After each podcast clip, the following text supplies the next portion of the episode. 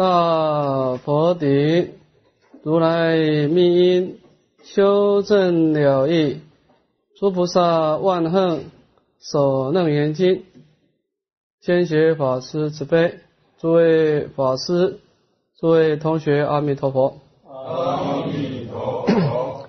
请大家打开讲义第十四面，心恶破。转记在外。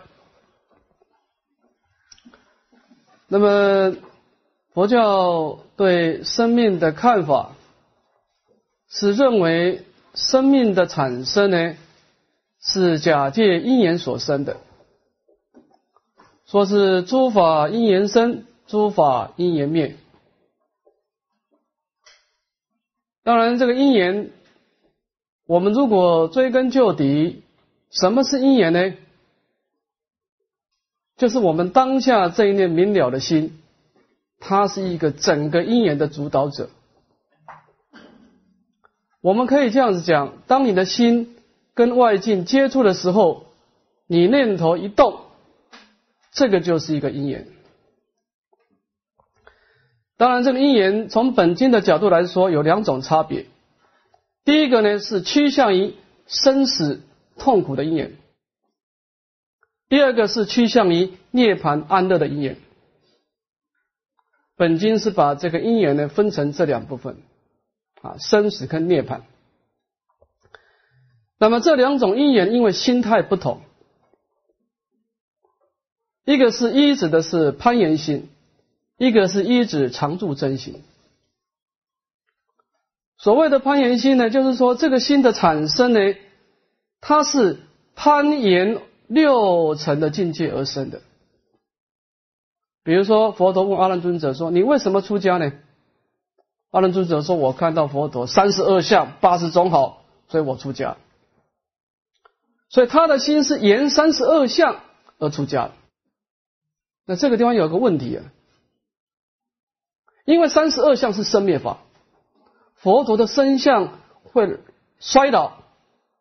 会病痛，会死亡，会消失掉，所以他这个心变成是一个生灭心。你一直生灭心，你不可能成就一个坚固的不生灭的果，因为你的本质是生灭。所以，当我们的心是由外境的刺激才产生的一种作用。那么本经的定义叫做攀岩心，就是你一时的情绪。那么这种心态来修学佛法是不会有成就的，因为我们这种心态去修种种的善法，你的心都是向外攀岩，你得不到佛法真实的利益。第二种心态呢，就是你从你的内在的清净本性，你观察你这内心是清净的，然后从清净本性当中呢。发起一个菩萨的愿力，我一定要怎么做？我一定要誓断一切恶，我一定要誓修一切善，我一定要誓度一切众生。你这个心的产生是从内心发动出来的，这个心就是一种常住真心、真实的心。那么这个心就是跟涅槃相应的。所以你看。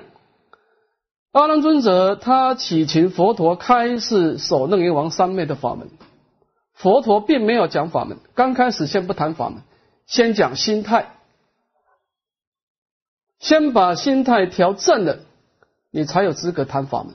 其实真正的法门是在三卷半以后才讲到修行的法门，前面的三卷半都是在破妄显真，把心态，把我们的心态调整好。啊，所以这个地方呢，就是佛陀呢，先破妄啊，破除我们妄想的执着啊。好，我们看这个心二的破转记在外，就是破除阿难尊者那种辗转的执着啊。他执着什么呢？执着我们这一念明了分别的心呢，是居在身外。那么，我维大师说呢，其实这七颗的破妄都是在发明一个道理，就是妄想无体，妄想它是随境生灭的，它没有一个自体的，没有真实自体。那么没有自体的东西，当然就没有所谓的处所。一个东西，它一定要有一个自体，它才有一个处所。它既然没有自体，当然没有处所。所以佛陀就要阿难尊者回光返照，你这一念心，这一念修行的心，到底在哪里？你说你花心出家，你看到我三十二相，那么你这一念心在哪里呢？那么他的目的就是要阿难尊者回光返照，关照到他的心的本性是空寂的，没有自体的。好，那么前面阿难尊者是执着我们这一念心在身体之内被佛陀破处，那么这个地方呢，他又辗转的嫉妒啊，是在身体之外。好，我们看这个说明。那么这当中有两颗，第一个是转记，第二个破次。先说明阿难尊者他所辗转嫉妒的相貌，这当中有三段，先看转记的部分。阿难起手而白佛言：“我闻如来如是法音，悟知我心实居身外。”那么前面阿难尊者他讲到心是在身内啊，被佛陀破斥以后呢，他感到很惭愧。所以他就起立啊，那么向佛陀顶礼，他就说：“啊说我阿难呐，听闻佛陀啊，前面所说的内心呢，是不居我们在内心呢，不居身内的这样的法印呢，什么法印呢？说是必不内之银河之外。既然我的心见不到我的五脏六腑，那么怎么能够说我的心在身内呢？”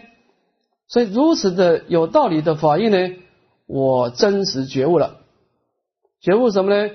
我知道我的心啊，其实是居在身体之外。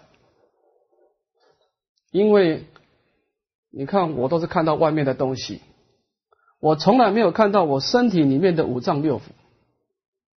可见得我这念心啊，是在外面的啊，是这个意思的啊。那么他这个是他的转机的相貌。阿难尊者把这样的一个相貌呢，做出一个比喻了。所以者何？譬如灯光燃于室中，室灯必能先照室内，从其室门后即停寂。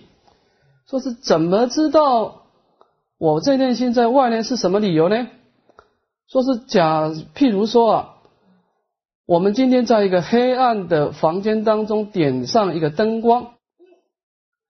那么这个灯光在房间中点燃以后呢，这个灯光呢，它必定先照料室内的房间，然后再从大门当中呢，再去照料外面的庭院。也就是说呢，这个灯光的照了，它是先照近距离的，然后慢慢慢慢再照远距离的。那个房间是里面是比较近，那么这外面的庭院比较远。这个道理是很清楚的啊，他讲出这个比喻，用这个灯光照了这个由近而远的道理啊，来做一个譬喻啊，这一下合法。一切众生不见身中，独见身外，亦如灯光居在室外，不能照视，是亦不避明，无所将无所获，同佛了义，得无妄也。那么我们一切凡夫众生呢，我们这个明了分别的心呢？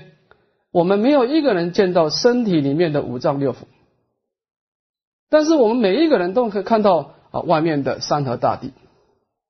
这个道理就好像灯光啊，它一定是居在这个房间之外，所以它不能照了房间之内。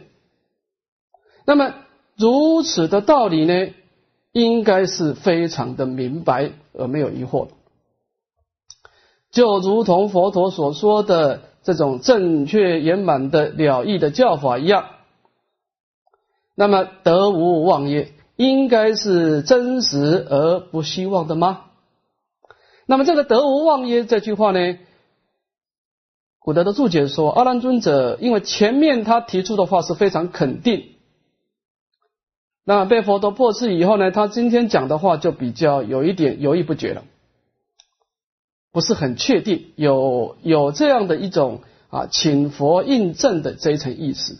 所以得无妄耶，说应该是这样的一个道理，而没有希望的吗？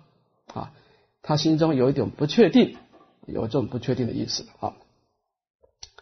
好，那么这一段是把这个阿难尊者转记在身外的一种相貌呢，阿难尊者他跟佛陀表达了出来，啊，叫做转记。我们看第二段的破次。破次当中呢，佛陀的破次呢，佛陀先案例一个例子，再正式破次。看例例，佛告阿难：世诸比丘是来从我示罗伐城，寻其团时，归其陀林。我以速哉。如观比丘一人时时诸人保佛。阿难答言：佛也，世尊。何以故？世尊比丘虽阿罗汉，躯命不同，因何一人能令众报？那么这个时候，佛陀案例的一个例子，佛陀说啊，说是这么多的一千两百五十个这种长随众的比丘呢，那刚刚是随从我呢到四罗伐城去乞食，乞什么饮食呢？去祈求这种团食啊，因为古时候印度吃饭呢，他没有筷子，他用手去拿的，所以他的饮食是一团一团的。那么这样的一个起食结束以后呢，大家就回到了奇幻金色。那么再把这个起食的过程做一个说明。那么这以下呢，就是佛陀正式问阿难尊者说：“我已宿在。”那么身为佛陀，当然我已经吃饱了。那么这句话意思说啊，因为佛是法王，以法自在，所以在这个例子当中。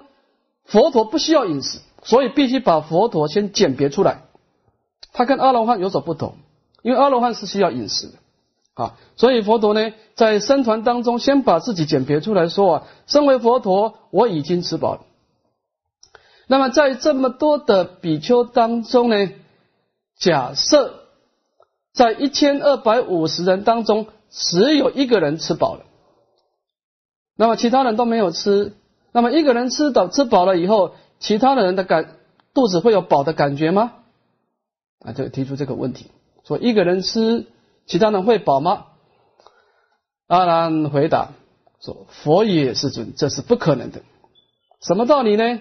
就这些大比丘，虽然内心当中证得阿罗汉果，内心当中都成就我空的真理，但是他所依止的果报体是不同的。”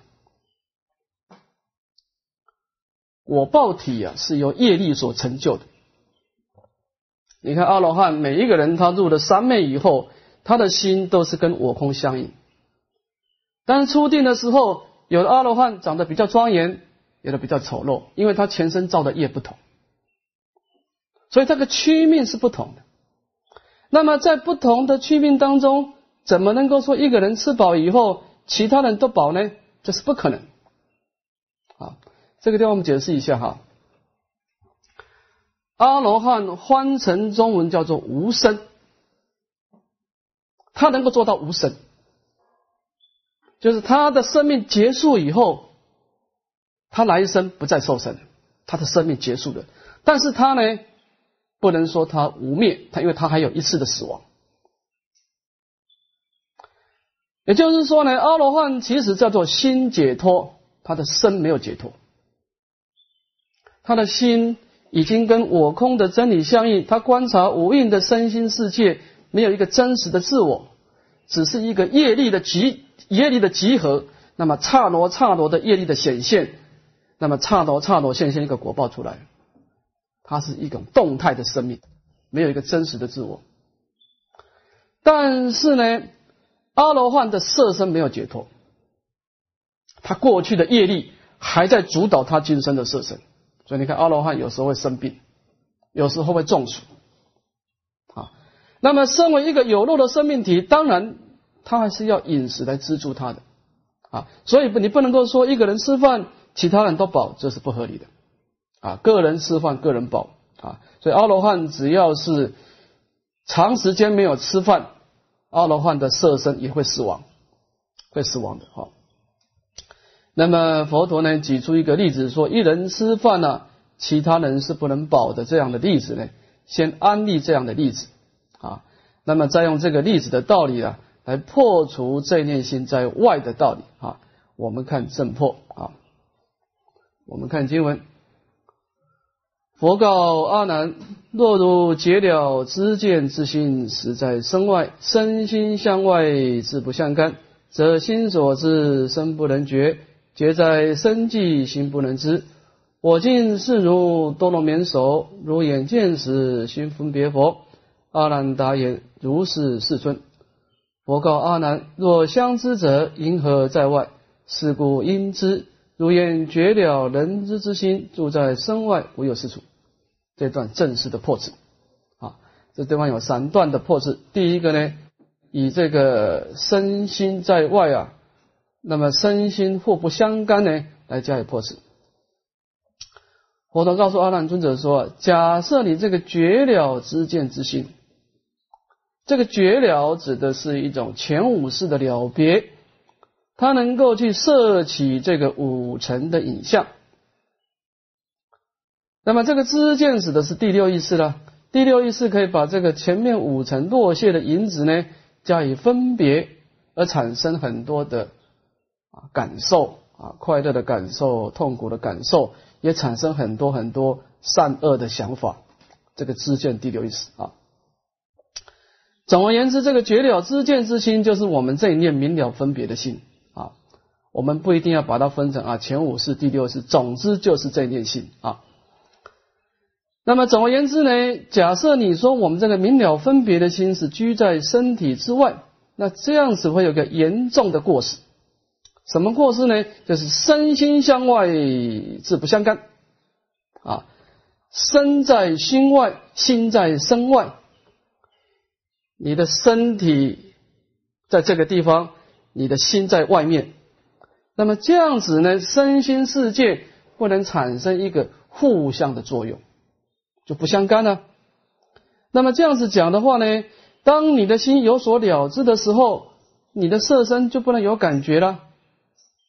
另一方面，当你的身体有感觉的时候，你的心也不能了知了，因为你的心在身体之外，所以你的你身体的感觉不能传给内，不能传递给内心，你内心的想法也不能传递给色身，这个就是所谓的身心相外，自不相干啊。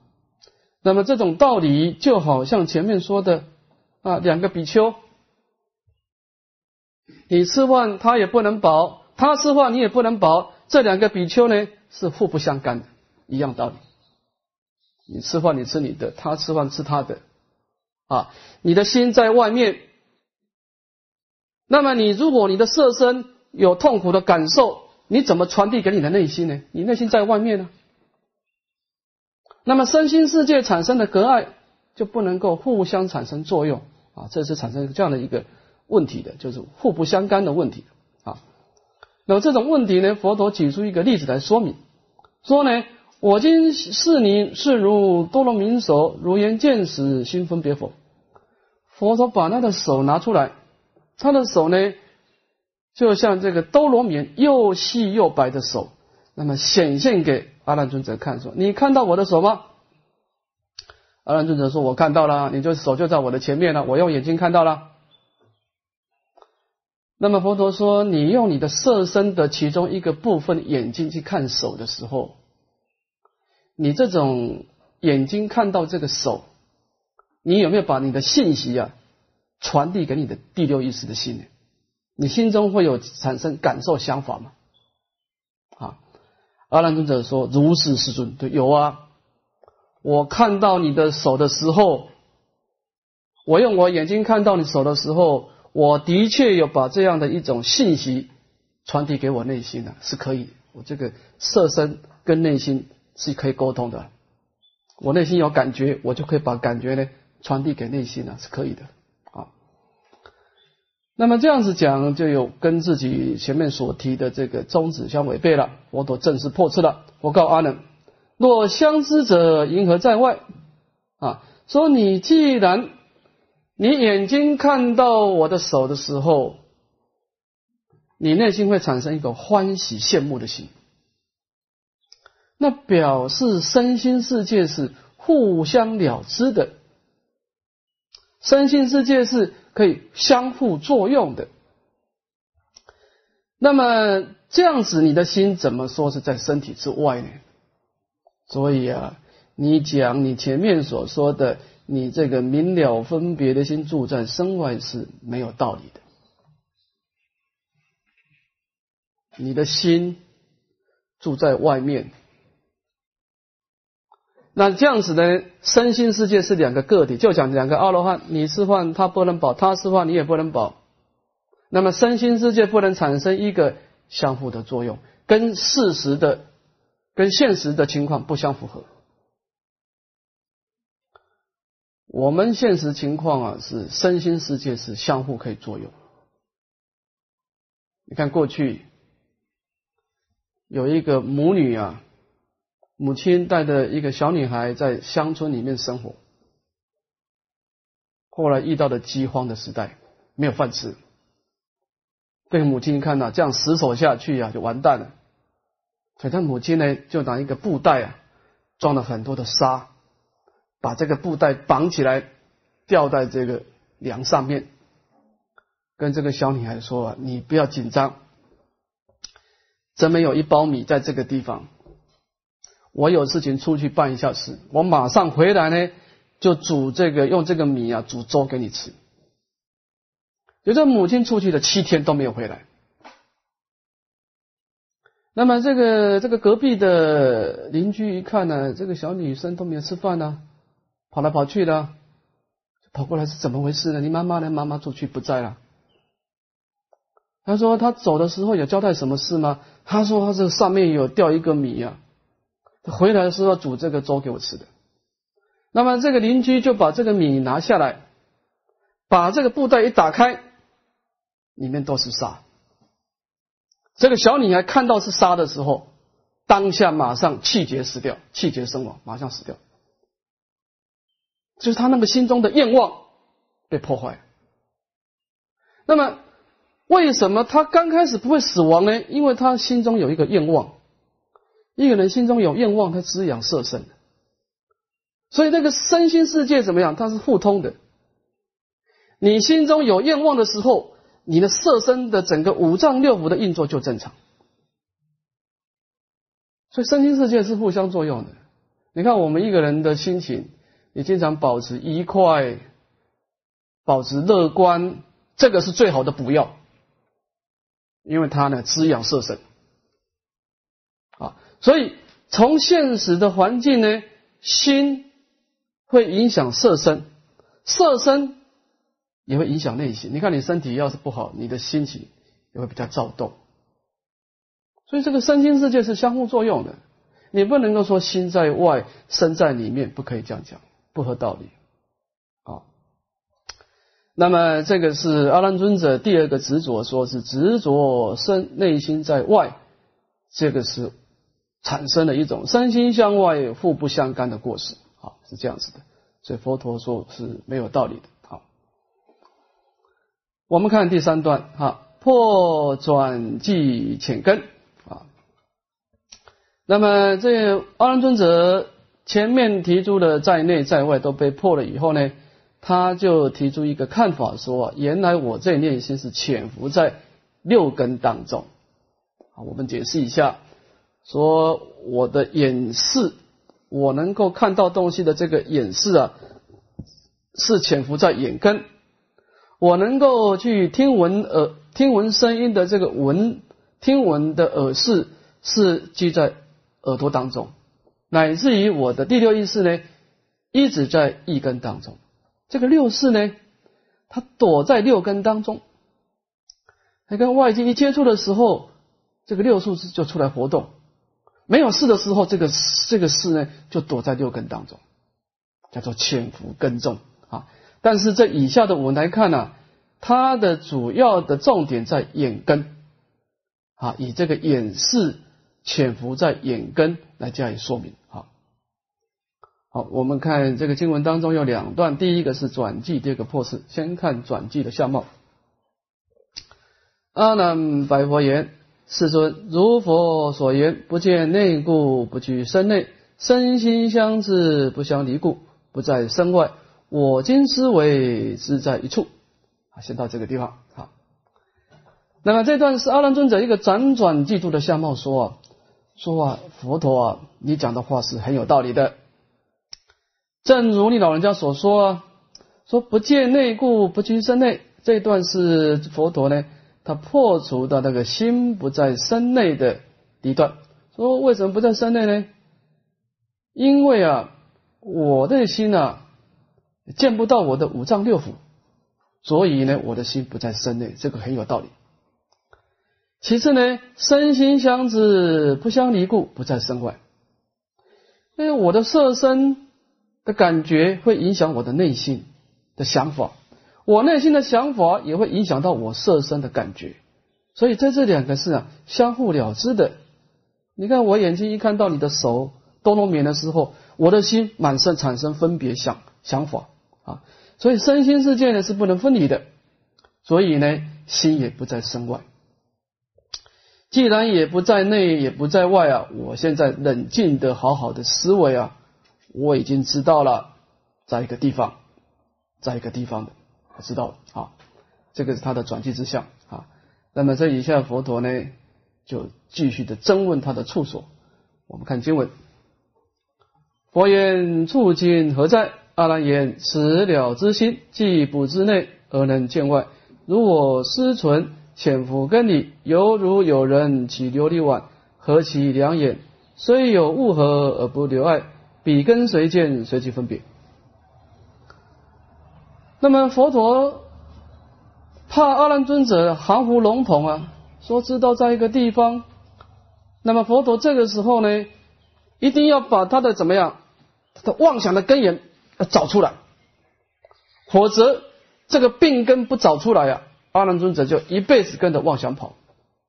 所以佛陀就继续的追问说：“那你说这个在一个地方，这个处所在哪里呢？啊，处今何在？”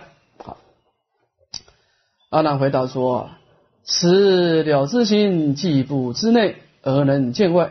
啊，说我在内心呢，一方面看不到身体里面的五脏六腑。”另一方面，又能够看到外面的山河大地，在内心很奇怪，看不到里面，只看到外面。那我这样子呢？从这样的一个道理啊，依着这个道理，我思维啊，一定是啊，潜伏在六根当中。我们先把这个道理解释一下哈。安尊者所谓的内根六根是说，我们以眼根来看哈。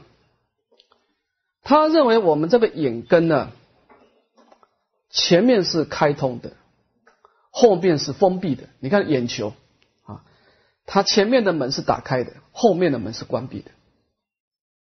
那么这念心呢，它住在眼根呢，所以它怎么样？它看出去很清楚。但是往后看呢，因为眼根后面的门是关起来的，所以看不到后面，是这样子的啊。所以说呢。为什么见到里面的，见到外面而不见到里面呢？因为它潜伏在六根当中啊。这个六根呢，你看耳朵也是一样，我们耳朵只听到外面，听不到里面的啊。因为它前面的门是开通的，后面的门是关闭的啊。那么这一下阿难尊者他也讲出个道理了，讲出一个譬喻了哈，借势显理。他说：假设有一个人，那么起琉璃碗，合其两眼。这个琉璃碗就是我们现在这个啊，用这个玻璃啊所做的眼镜，拿这个眼镜啊来合他的双眼之上。那么这个眼睛上面虽然有物质啊，这个眼镜的相合啊，但是呢彼此之间却不互相障碍。你看我戴眼镜啊，我看东西也是看得很清楚了。这个眼镜呢不会障碍眼睛的。看得更清楚，好，笔跟随见随即分别，那么这就好像说是我的心呢住在眼根当中，我的眼根往九十度跑的时候，我的心也跟着我的眼根呢，哎呦，就看到那个地方，看到左边，我的眼根往右边跑，我的心呢也跟着我的眼根呢往右边看，所以这很清楚啊，心是住在眼根当中的，这绝对没有错的啊。所以眼根它是怎么去见，我的心就怎么分别。所以我的心呢，一定是潜伏在眼根当中，我的耳是潜伏在耳朵当中，啊，是这个意思啊。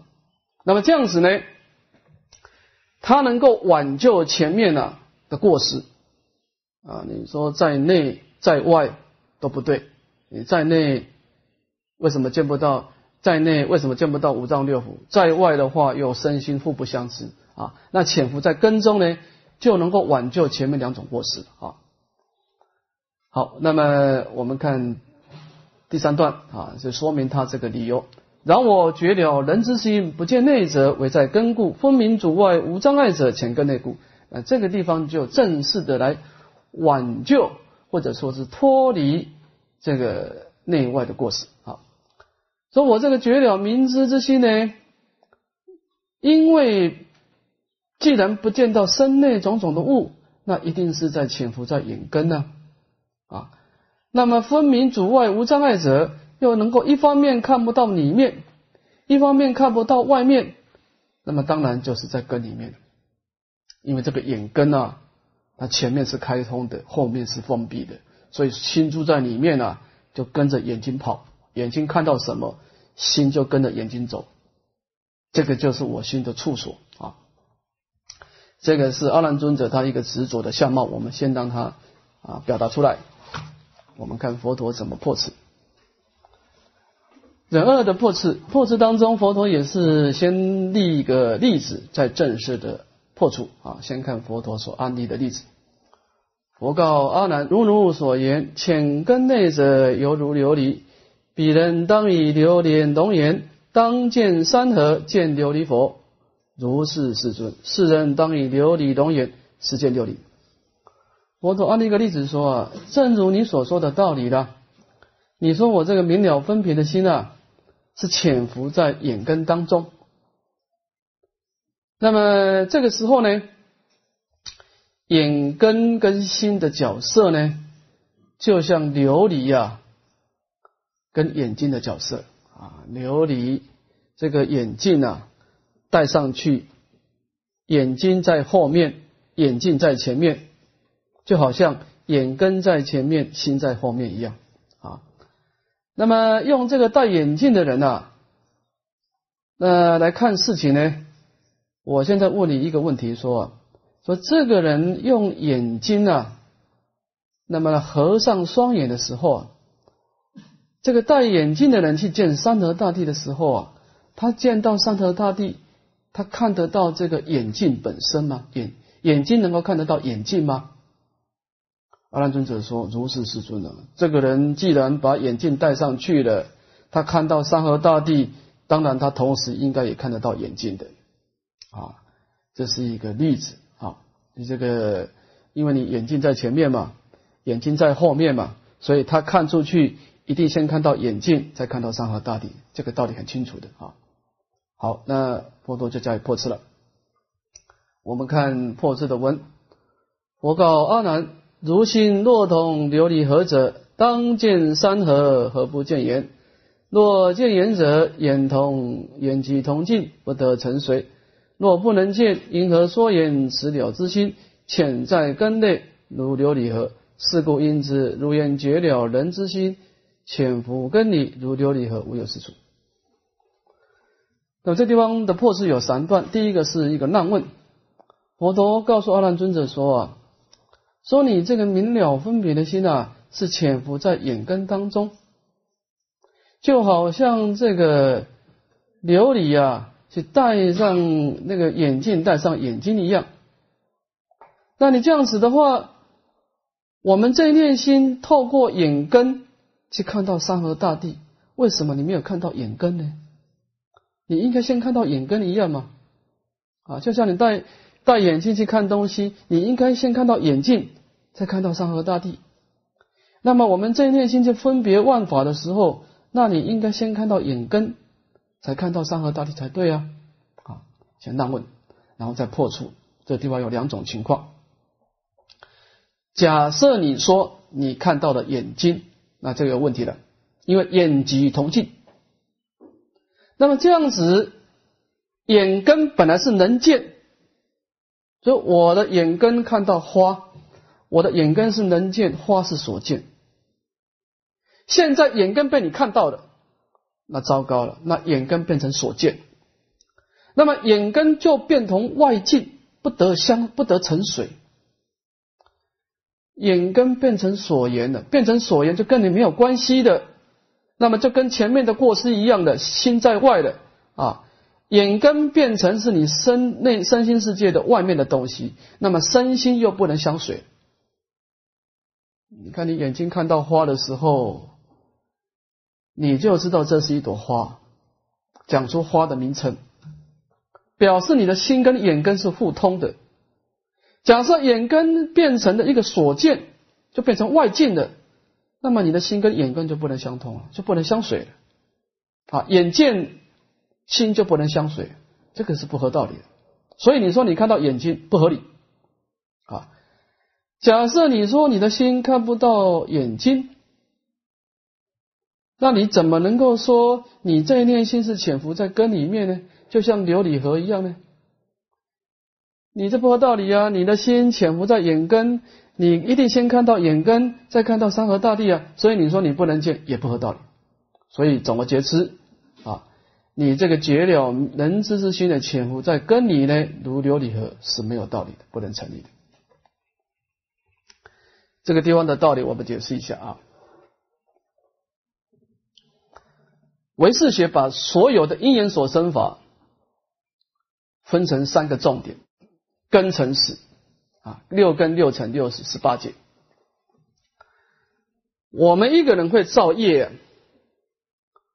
一定是要六根跟六尘接触啊。比如说眼根接触到这个色尘，这个时候产生一个眼视，产生一个眼视，在智慧第六意识，哦，这朵花很漂亮。所以根尘的碰撞，才把事。创造出来，这个唯识学是同意的。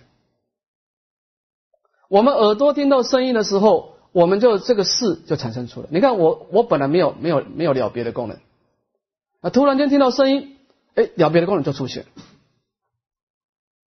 但是这个地方要注意，就是说，这种了别的心，我们叫眼影之心，它是攀岩六层影像的心。当影像消失的时候，你的心就消失。所以古德说：“来无所从，去无所止。”他没有什么。你说你从什么地方来？他他他没有什么地方来。那么你说我刚刚听到声音的时候，我很高兴。现在声音消失的，我前面那个了别的心视野消失的。那你到哪里去的？也没有地方去了。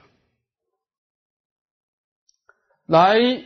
没有地方来，去没有地方去。但是你当下演演示去攀岩射程的时候，眼根碰撞射程的时候，它真的是有一个明了的功能出来。所以佛法讲延生延灭是这样子。延生延灭这个句话的道理，我们从两方面来说。很多人他后面还会再说明。延生延灭的意思就是说。作用是有的，作用你不能说没有。你说，哎，我刚刚去拜佛，你为什么能够拜佛呢？当然，我的眼睛看到佛像，看到佛像，哎，这个佛像很庄严，就把这样的信息传给第六意识，产生恭敬的心。那么，这个心在主导我的身体去拜佛，我的根接触尘，去创造一个拜佛的虔诚的第六意识。好，这样子这是怎么讲？延生延灭啊，生灭法嘛。每一拜拜拜完了以后，你说你刚刚拜佛的心跑哪里去了？没有了。但是怎么样呢？作用没有失掉，那个业果没有失掉。那么佛陀今天破了，就是说那个心是没有自体的，只是说它没有真实的体性，但是它的确是有作用的。如果我们连作用也否定，那世界上没有因果了，因为你每一个造业都是生灭法嘛。你刚刚念佛的时候，也是一个生灭心嘛，在念佛嘛。但是当佛号消失的时候，你那个心也不见了嘛。所以我们应该说啊，心的作用是有的，但是它的字体是没有的。今天我们要破的是那个密之了不可的那个字体，因为你不把这个妄想的根源找出来，没有把它拔掉，我们就一直跟着妄想走。我再讲一次哈，妄想最怕我们去找它的根源。我们从来没有去问这个妄想，你从哪里来？你从哪里来？我们从来没有问。我们产生一个妄想，我们就习惯就跟着他走。那这个时候，那个人的观念就说：你先等一等，你站起来，你看他的根源在哪里。那么这个时候，你回光返照，哎，妄想没有根源了。我还没有拜佛的时候，我那个拜佛的心找不到，不在里面，也不在外面。那么在拜的时候，真的是有拜佛的心态。等到我拜完的时候，结束了，跑来上课，我刚刚拜佛的心也密是了不可得。还没有出生之前没有处所，正在拜的时候也没有处所，拜完的时候也没有处所。那只有什么呢？只有一种刹那刹那生灭的作用在造业，这个是有的。好。那么《楞严经》到底想要告诉我们什么呢？密之了不可得以后，我们才能够把这个妄想看到它的相貌。原来妄想是没有真实体性的，它是有一种因缘的作用。这个时候呢，我们会产生一个什么效果？诸位想想看，当你回光返照，找到原来妄想是没有根源的，你从今以后不随妄转。不是你主导我，是我主导你。我要你怎么样就怎么样。今天我们每一个人要造业，一定要有一个想法，这是没有错的；要有一个感受，也是没有错的。问题是，我们不能被想法来带动我们，我们要来带动我们的想法。今天我们有两种情况：第一个心随妄转，第二个心不随妄转啊。那么这个重点就是你要把这个妄想的根源找到，它怎么样？密之了不可得，它没有真实的体性，没有真实的体性，好处太多了。光是密之了不可得啊，在修行当中你就很大很大的进步了。第一个，你从今以后，你看到妄想，你知道它不真实，它只是一个因缘的作用，你不再那么害怕。所以我们在对视烦恼的时候，我们常常说啊，烦恼无尽誓愿断。为什么我们能够断尽一切烦恼？我讲实在话，假设每一个烦恼、贪欲的烦恼、嗔恚的烦恼都有真实的体性呢，我们没有一个烦恼可以断的，没有一个可以成佛，因为它有真实的体性，你断不了，你顶多把它压制下来。我们顶多把它怎么样？用石头把它压住，你不要动，那就可以了。但是我们看到很多圣人真的是把烦恼断掉的，那表示他没有自体才能够断。